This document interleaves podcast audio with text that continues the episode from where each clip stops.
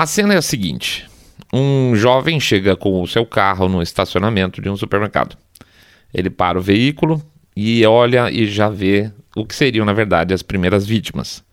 É como se fossem coisas, né? Não são pessoas, são coisas. Elas estão lá para morrer pelas mãos dele. Ele puxa o rifle, começa a tirar. Um, dois, três, quatro, dez pessoas morrem no final. A polícia chega ao local e consegue prender o maluco. É um maluco, né? Não tenha a menor dúvida disso. Qualquer historinha, gente, qualquer história que uma pessoa invente para fazer uma coisa dessa fazer sentido, não faz do cara menos maluco. Ah, pera, vocês estão achando que eu tô falando desse massacre que teve em Búfalo agora por esses dias, né? É, teve uma cobertura de imprensa enorme, até porque, óbvio, o rapaz que atirou era branco, né? Então, não, não estou falando desse caso. Eu estou falando de um caso no dia 22 de março do ano passado, quando um jovem chamado Ahmad Al-Aliwi Al-Issa, um sírio naturalizado americano, fez exatamente, gente, exatamente o que o jovem fez agora em Buffalo. A mesma quantidade de mortos, 10. O mesmo tipo de estabelecimento comercial, um supermercado. O mesmo tipo de arma, um rifle. Tudo tudo igualzinho. Só teve duas coisas bem diferentes. Uma é que a imprensa esqueceu rapidinho da história. E a segunda é que o Joe Biden não foi visitar a cidade. Daqui a pouco a gente volta.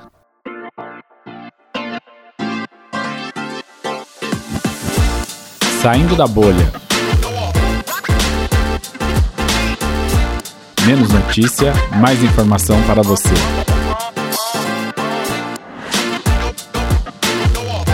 Mortes que valem, mortes que não valem.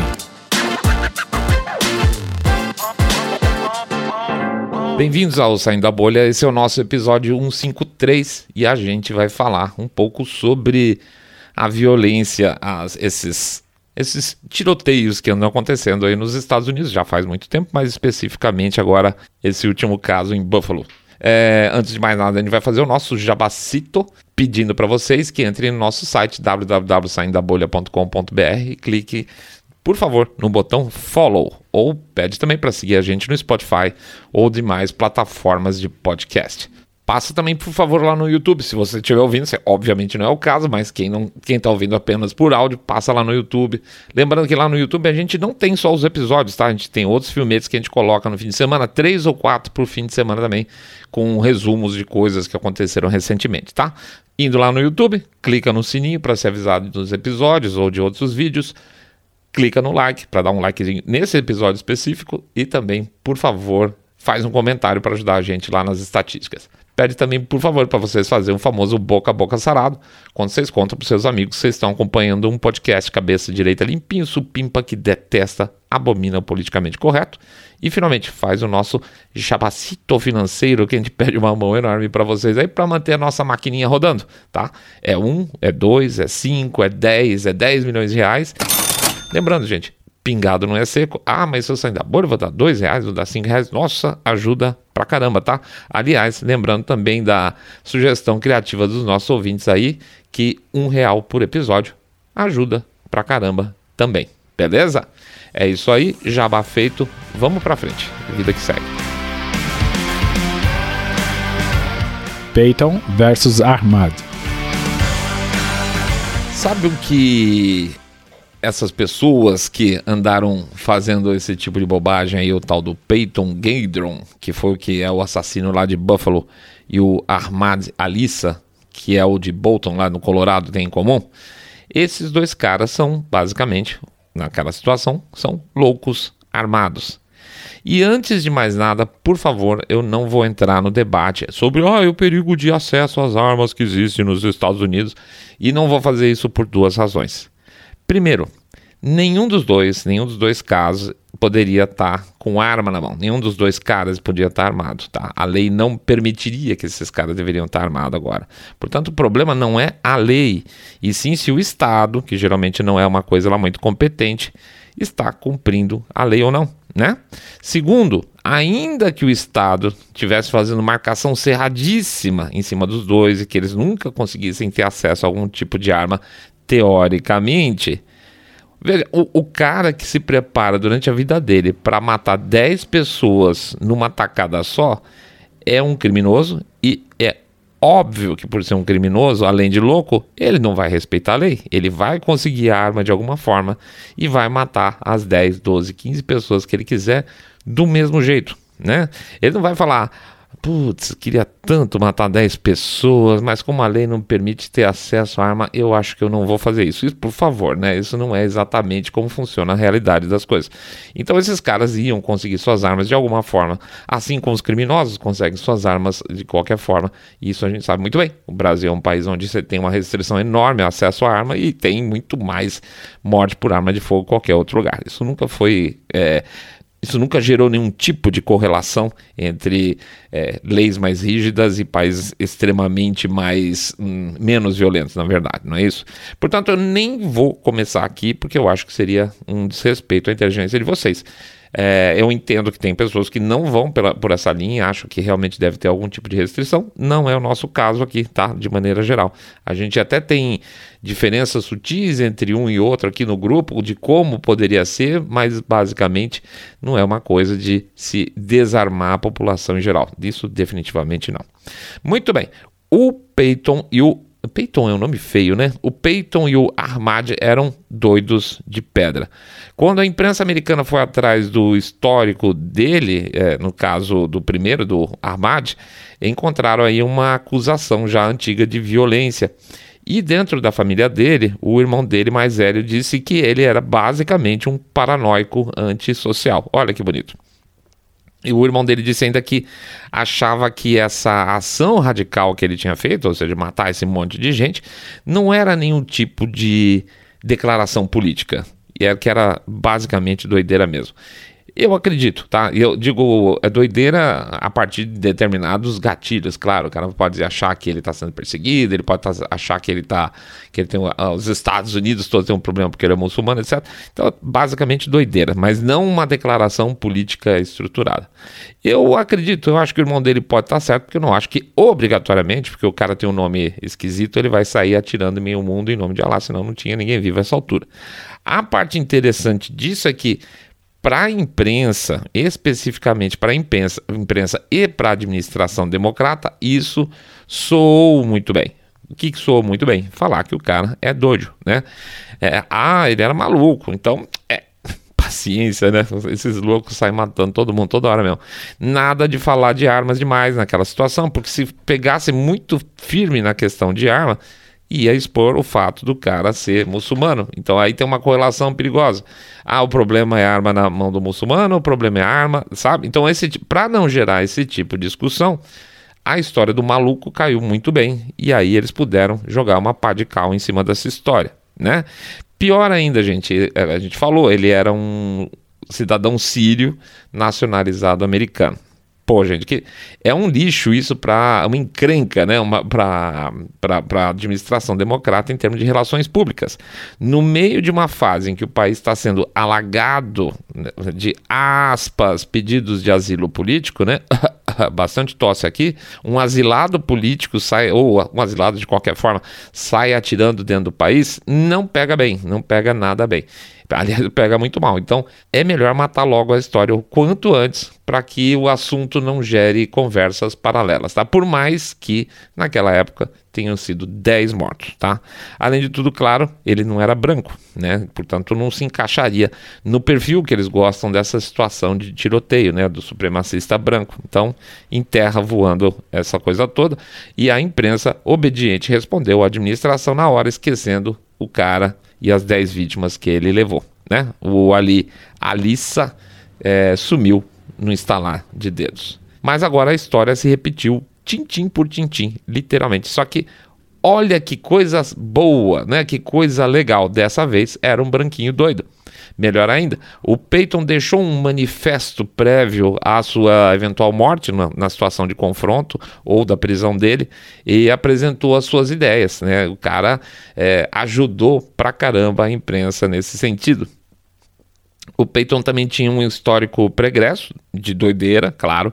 Ele chegou aí na escola onde ele estudava com aquelas roupas hazmat, sabe? Aquelas que cobre tudo, tipo de que o pessoal usa agora na época de Covid, quando é, vai fazer teste, essas coisas. Pois é, então ele chegou aí na escola com uma roupa hazmat é, para evitar contaminação sei lá, porque ele chegou um dia a ameaçar todos os seus colegas de escola, falando que ele ia matar todos basicamente, que ele ia matar todo mundo, ou no dia da graduação, ou logo depois da graduação. Então, em função disso, dessa ameaça que ele fez, é, ele chegou a ser hospitalizado para uma avaliação psicológica, psiquiátrica, na verdade, por 24 horas e foi liberado em seguida. Ele afirma aí nas anotações dele, no, vamos dizer, no diário dele, que ele respondeu, acha que ele respondeu certo as perguntas, tanto que liberaram ele rapidinho. E de fato, liberaram rápido demais, foi muito fácil. A polícia local não fez nenhum tipo de registro definitivo, o FBI não fez nenhum tipo de registro, não houve nenhum tipo de reclamação oficial, formal e ficou tudo por isso mesmo, tá? O cara ameaçou um cara maluco que já tinha ido na escola com roupa rasmate, ameaçou matar a escola inteira e ficou por isso mesmo. Por isso que eu digo que o problema não é a lei. A lei prevê o que fazer para determinadas situações como essa, por exemplo. É como e se a lei é aplicada. E aqui era o óbvio que ia dar problema e eles não fizeram nada demais. A gente ainda não tem uma noção muito exata das questões familiares aí no caso do Peyton, tá? Estou inconformado com o nome. Não é incomum nesses casos uma família ausente que quando chega lá na frente da imprensa, numa entrevista, diz que não percebia nada, que sempre achou o rapaz ser meio normal, é muito comum isso. Eu só achei meio estranho que ele no quarto dele, sei lá, tinha um, uma foto do Trump com uma faca, um machado no meio da testa, coisa desse tipo assim aparece, mas ah, a gente nunca teve coragem de perguntar para ele, era um rapaz muito reservado. As histórias sempre terminam mais ou menos desse tipo, tá? Então, desculpa, pais presentes não deixam a coisa chegar nesse ponto. Então a gente pode imaginar certamente aí que tem um problema aí de distanciamento ou problema familiar lá dentro. Portanto, seja o Peyton, seja o Armad, os sinais já estavam claros. O que faltou foi aplicação da lei e uma família mais atenta aos sinais. Isolamento infantil na Covid. Esse é um ponto delicado também, que a gente não quer falar que ele é fator determinante, mas ele é um fator que contribui. Tá.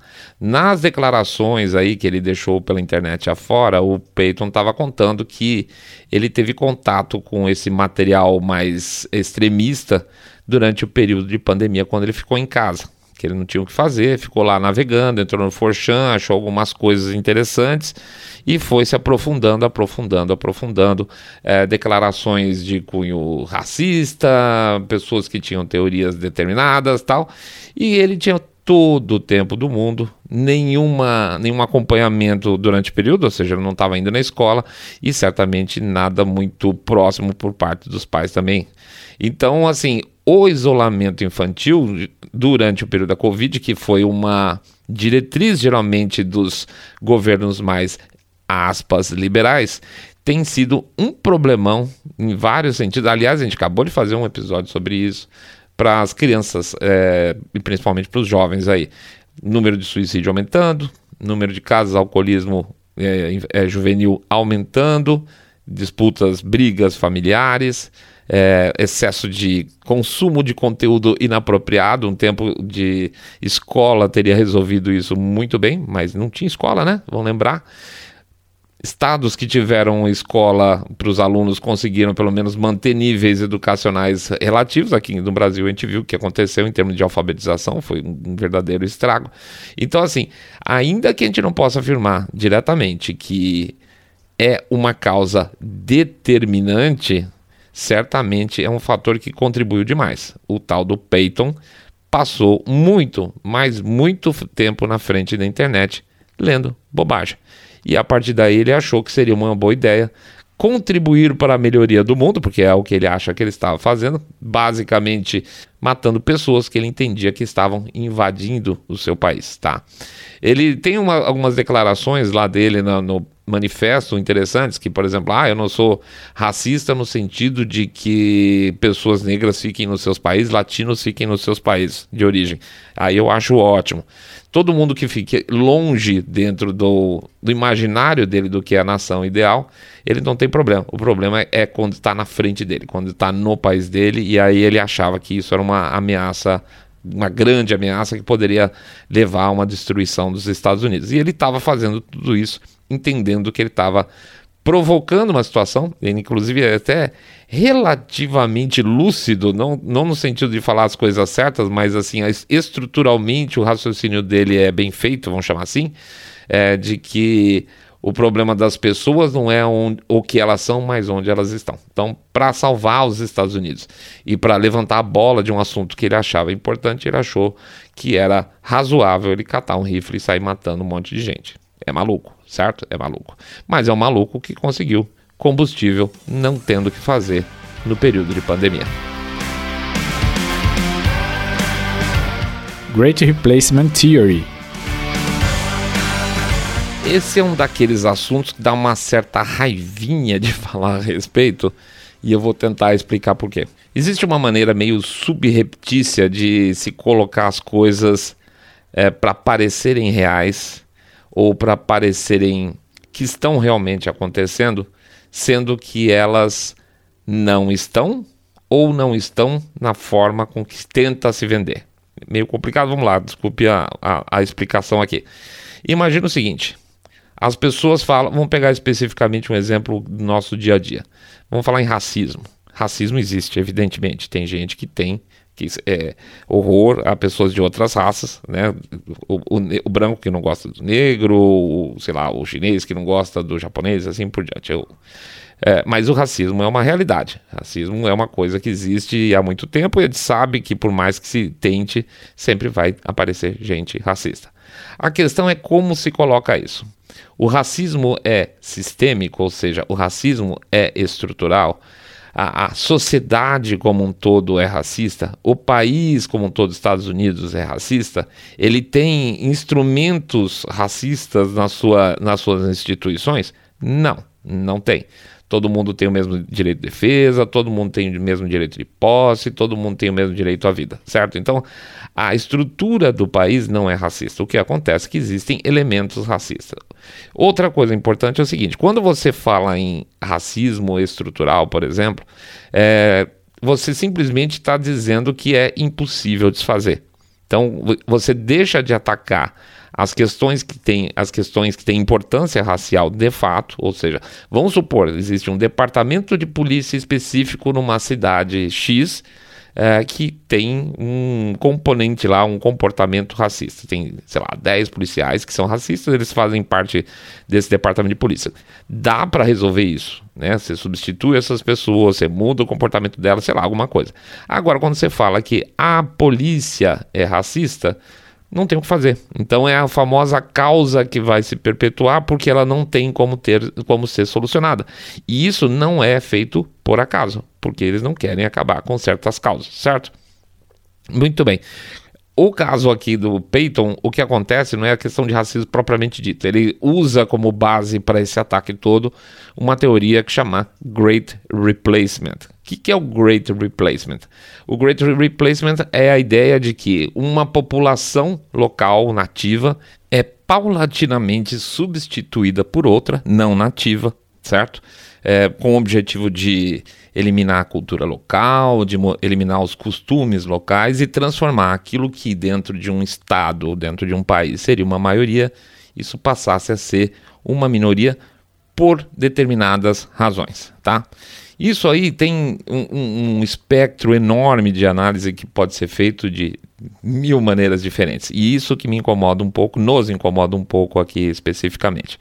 Vou começar lá de cima, tá? Vou, até o ponto específico que é onde me dá a tal da raivinha. Lá de cima, o que, que a gente pode falar? A gente pode falar que é uma teoria conspiratória, tá? Sem direito a kkk, onde existe uma grande entidade a ser estabelecida, e isso é importante porque a gente uma hora vai falar sobre, mais sobre isso. É, quando você estrutura aspas, ou quando você tem a sua teoria conspiratória, tem que ter um agente um objetivo e um resultado, certo? Se você não tem o agente, é complicado você estruturar essa agência, essa, essa é, teoria conspiratória. Então, por exemplo, falar assim só as elites é complicado. Então, mas vamos supor, nessa teoria, então, as elites, por alguma razão, querem transformar a, a maioria branca americana em uma minoria, certo? Para subjugá-la, sei lá, qualquer que seja o objetivo. Então, o Great Replacement, como teoria conspiratória, seria isso. O Great Replacement, como. É, como é que eu posso dizer assim, em termos práticos, ele pode acontecer da seguinte maneira: ele pode ter um fundo econômico. Vamos supor o seguinte: os famosos irmãos Koch, tá? Os irmãos Koch estão para a direita, assim como estavam, né? Para a direita, assim como Jorge Soros estava para a esquerda. Vão lembrar, na época que o Trump entrou, os irmãos Koch, aliás, que agora é um só, o, o irmãos Koch, é, não gostou muito lá porque tinha essa ideia de que uh, o Trump fecharia a fronteira, que ele teria uma, uma visão menos globalista das coisas e principalmente no caso econômico para ele é, para os irmãos não lembro se ele já tinha morrido um deles na época eles não gostavam muito ideia da história de fechamento de fronteira de redução de imigração porque isso seria prejudicial prejudicial é ótimo, prejudicial aos negócios dele ou seja, quanto mais mão de obra externa, quanto mais mão de obra barata, melhor para as indústrias, certo? Então, assim, pega o caso específico de um, um agente, lá os irmãos Koch, para eles a ideia do Great Replacement, eh, Replacement é boa, tá? Talvez não seja o Great Replacement, mas a entrada de um grande número de imigrantes é boa porque você tem barateamento de mão de obra, certo? Então, assim, ah, isso é uma teoria conspiratória? Não, já não é mais, porque eu já tenho um agente, eu já tenho um objetivo, eu já tenho uma determinada ação. Isso é Great Replacement se um conjunto de empresários, um conjunto de pessoas poderosas, etc., bilionários, blá, blá, blá, reforça essa ideia constantemente e luta por isso de alguma forma é, e o objetivo aqui é estritamente econômico, não tem nada a ver com aquela ideia original lá que a gente fala do, da teoria conspiratória, que é para substituição de cultura, etc e tal, certo? É outra história completamente diferente. Mas na base, na base, a teoria do Great Replacement, ela tem uma função política clara e, e, e evidente, assim, ela já está acontecendo há algum tempo, não com esse nome, mas é, que é o que? Você abrir as fronteiras é, dos Estados Unidos, principalmente a fronteira sul dos Estados Unidos, para que um grande número de imigrantes da América Central, da América do Sul entrem para o país e transformem determinados estados que hoje são azuis, perdão, vermelhos, republicanos, em roxo e depois em azul democrata. E isso já está acontecendo no Texas. O Texas já foi um estado vai, praticamente vermelho e hoje ele é um estado roxo. As grandes cidades do Texas hoje majoritariamente votam democrata, por exemplo, tá? Isso aí uns anos atrás era uma coisa mais complicada. E isso, a parte interessante é que não é só uma teoria, uma coisa maluca que se diz. Você tem políticos falando abertamente disso, tá? Você fala abertamente que por exemplo, deve-se dar direito a voto para o cara, mesmo quando ele não é ainda cidadão americano. Ora, se o cara tem intenção de dar voto para um cidadão que não é americano, que ele é um imigrante, não venha com essa de asilado, ele é um imigrante ilegal, tá? É, é, porque ele quer ter ganhos políticos em cima dessa história. Ele, se ele for bonzinho, é capaz desse cara votar em mim, não é isso? Isso está sendo feito. Isso está sendo feito todo santo dia lá nos Estados Unidos. Todo santo dia. Cada vez que entra mais um chumaço de pessoas, mais você tem uh, a bênção do Partido Democrata que finge que aquilo tudo não está acontecendo. É uma forma de Great Replacement, tá? Com objetivos políticos, com atores conhecidos, com objetivos claros. Então, se você quiser chamar de teoria conspiratória, Pode, mas a questão é que é uma teoria conspiratória comprovada pelos próprios agentes que provocam ela. Isso que é interessante, tá? Quando o político fala que quer fazer isso, deixa de ser, obviamente, uma teoria conspiratória. Mas eles chamam de qualquer forma. Então, a, o que dá uma raivinha na gente é que você faz comparações distantes para as mesmas coisas. Então, você compara a teoria do Great Replacement lá da, das elites que querem destruir a cultura, etc, etc e tal, com ações práticas políticas que estão acontecendo nos Estados Unidos hoje na cara de todo mundo. É, essa é a raivinha que dá. Quando você compara o racismo sistêmico com o racismo real que existe entre as pessoas. Ou seja, você pega uma parte e compara com todo e fala que isso tudo é a mesma coisa. É uma coisa totalmente falaciosa. A gente assume aqui que o tal do Great Replacement, como teoria geral, é discutível, mas é indiscutível que ela seja uma forma de manobra política para que os democratas nunca mais saiam do poder. A ideia é um projeto de poder. Assim como a gente se falou muito aqui no Brasil, ah, o PT tinha um projeto de poder, os democratas têm um projeto de poder. Eles não querem alternância de poder. É mentira. Os democratas querem ficar no poder para sempre. Tá? Eles não querem discutir eleições, eles não querem discutir uh, formas de balancear opiniões, eles não querem discutir, eles não querem espaço de discussão de ideias por meio de redes sociais, eles não querem espaço de discussão de ideias por meio de imprensa tradicional, não querem absolutamente nada disso. Eles querem o poder permanente e ponto final. E aí a gente sabe muito bem que não tem quase nada de ideológico nisso. Quem quer o poder geralmente quer o poder porque sabe que vai conseguir encher os bolsos de dinheiro, né? Pega, por exemplo, a nossa querida líder democrata Nancy Pelosi, que com o salário que ela recebe, ela é impossível que ela tenha o patrimônio que ela tem hoje de mais de 100 milhões de reais. Tá? Um político, um cara que foi político a vida toda, de repente chega numa determinada, determinada idade da vida dela com mais de 100 milhões de dólares de patrimônio, acabou, né? Não preciso falar mais nada. Então você prepara o seu caminho para os seus filhos, você prepara o caminho para os seus colegas, para os seus amigos mais próximos, para se manter no poder e fazer com que isso vá trocando de mão em mão. O Great Replacement, na visão política, é isso. E isso está acontecendo todo santo dia nos Estados Unidos. Portanto, quando o, o, o, nosso coleguinha lá, o Peyton, atira em 10 pessoas, o que ele faz basicamente é dar munição para que se transforme uma verdade absoluta, que é o que está acontecendo hoje, em uma teoria conspiratória é, disseminada por loucos. E olha que interessante, a gente estava vendo outro dia uma, uma reportagem aqui de um cara falando, um, um ex-FBI, falando que estava na hora de transformar o Partido Republicano em um partido terrorista, assim como foi o IRA lá na, na vamos dizer assim, lá na Irlanda, transformar do nada 50% ou mais da população americana em terroristas. Ah, não existe a menor possibilidade de crescimento por meios democráticos. A ideia é separar os Estados Unidos em 50%, aspas, que eu acho que é menos, é, de pessoas normais e 50% de malucos terroristas, como o Peyton. Tá? Todo mundo que não se encaixar na narrativa que eles querem passa a ser um maluco terrorista. Passa a ser uh, não um cara que protesta mais na rua, mas um cara que quer destruir as estruturas do governo americano, como eles tentaram emplacar aí no dia 6 de janeiro, na invasão do Congresso, que eles passaram a chamar de insurreição. E é interessante, tem uma. Ontem passou pela nossa frente uma pesquisa que mostra que só um terço dos americanos, ou seja, nem democratas, nem é, independentes, acham que é, é, o dia 6 de janeiro, na sua grande maioria, foi uma insurreição. E sim um, processo de violência com a tomada do, do prédio lá. E a gente sabe, por meio de câmeras, etc e tal, que a coisa foi muito mais simples do que parece, né? Mas a ideia é misturar isso tudo mesmo, tá, gente? Não precisa nem de chapeuzinho de alumínio para discutir esse tipo de coisa. É.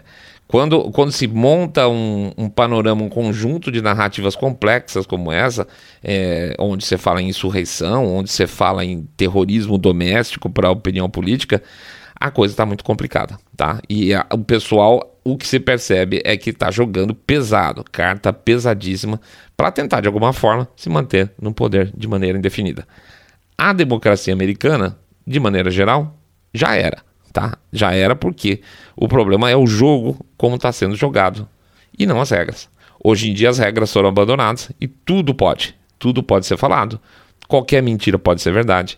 Qualquer redefinição de termo é válido, ressignificar é válido, mentir, prender, fazer o que for é válido para que se consiga um determinado objetivo. Os Estados Unidos, portanto, não são hoje mais uma, uma nação democrática como a gente costumava ver. A gente está tendo problema semelhante aqui no Brasil, imagina lá então, tá bom? É aquilo lá, aquilo que acontece lá fora, mais cedo ou mais tarde, acaba acontecendo aqui também, infelizmente. É isso aí, pessoal. Vamos lá para frente, vamos ver o que vai dar a história do Peyton, né? Nome muito ruim. Desculpa ficar reforçando isso aqui. Mas vamos, vamos acompanhar um pouco mais, ver até que ponto vão forçar a mão em cima dessa história do Great Replacement. Eu acho que isso entra no menu da imprensa daqui para frente, tá? Vai ser uma maneira bacana de se contrapor à falência total da forma com que os democratas estão tratando a, a questão da fronteira sul. Vamos lá para o nosso jabacito então. Pedir para vocês entrar no nosso site www.saindabolha.com.br e clicar no botão follow. Ou seguir a gente também no Spotify, Podcast Addict, Google Podcast, Apple Podcast. Pedir também para seguir a gente no nosso canal lá do YouTube. No canal do YouTube a gente tem lá tantos os episódios, como também filmetes aí que a gente coloca no fim de semana. Começa a partir de amanhã. Pede também, por favor, para vocês fazerem o share desse episódio, para a gente não ficar tão desaparecidinho assim por aí e fazer o famoso boca a boca sarado contando que vocês estão acompanhando o podcast Cabeça Direita Limpinho Supimpa que detesta o politicamente correto e essa turma que tenta misturar as coisas chamando de Great Replacement qualquer coisa que não é, né? Pois é, dá para ver claramente nesse caso. E faz também aqui nosso jabacito financeiro pedindo para vocês uma contribuição lá no nosso Pix. O Pix fica o código nas nossas postagens na rede social e no QR Code lá no, no YouTube, tá? Ah, isso tem ajudado muito a gente conseguir manter as nossas coisas em pé e os nossos projetos aí que vocês vão ver uma coisa bem bacana acontecendo. Se Deus quiser, na semana que vem já. Se Deus quiser, vai dar tudo certo. Vamos ver. E como é que pode ser essa contribuição? Bom, essa contribuição pode ser de 1, 2, 5, 10, 10 milhões de reais. Lembrando que pingado não é seco. Ou, seguindo a sugestão dos nossos ouvintes, um real por episódio. Por quê? Porque um real por episódio ajuda pra caramba do mesmo jeito, tá bom? Vamos lá, fim de semana, filminhos, mais um podcast. Vamos ver se a gente bota domingo na segunda. Tá movimentado, gente, muita coisa acontecendo. Então, muito feliz mesmo, realmente muito feliz. Bom fim de semana para todo mundo. Caprichem aí no descanso. Faz, faz aquilo que você gosta. Sabe como é que é? Capricha aí nas coisas que você gosta. Fica do lado de quem você quer. Tenha um super fim de semana, gente. Fiquem todos muito, muito mais super, super bem. Saindo da bolha.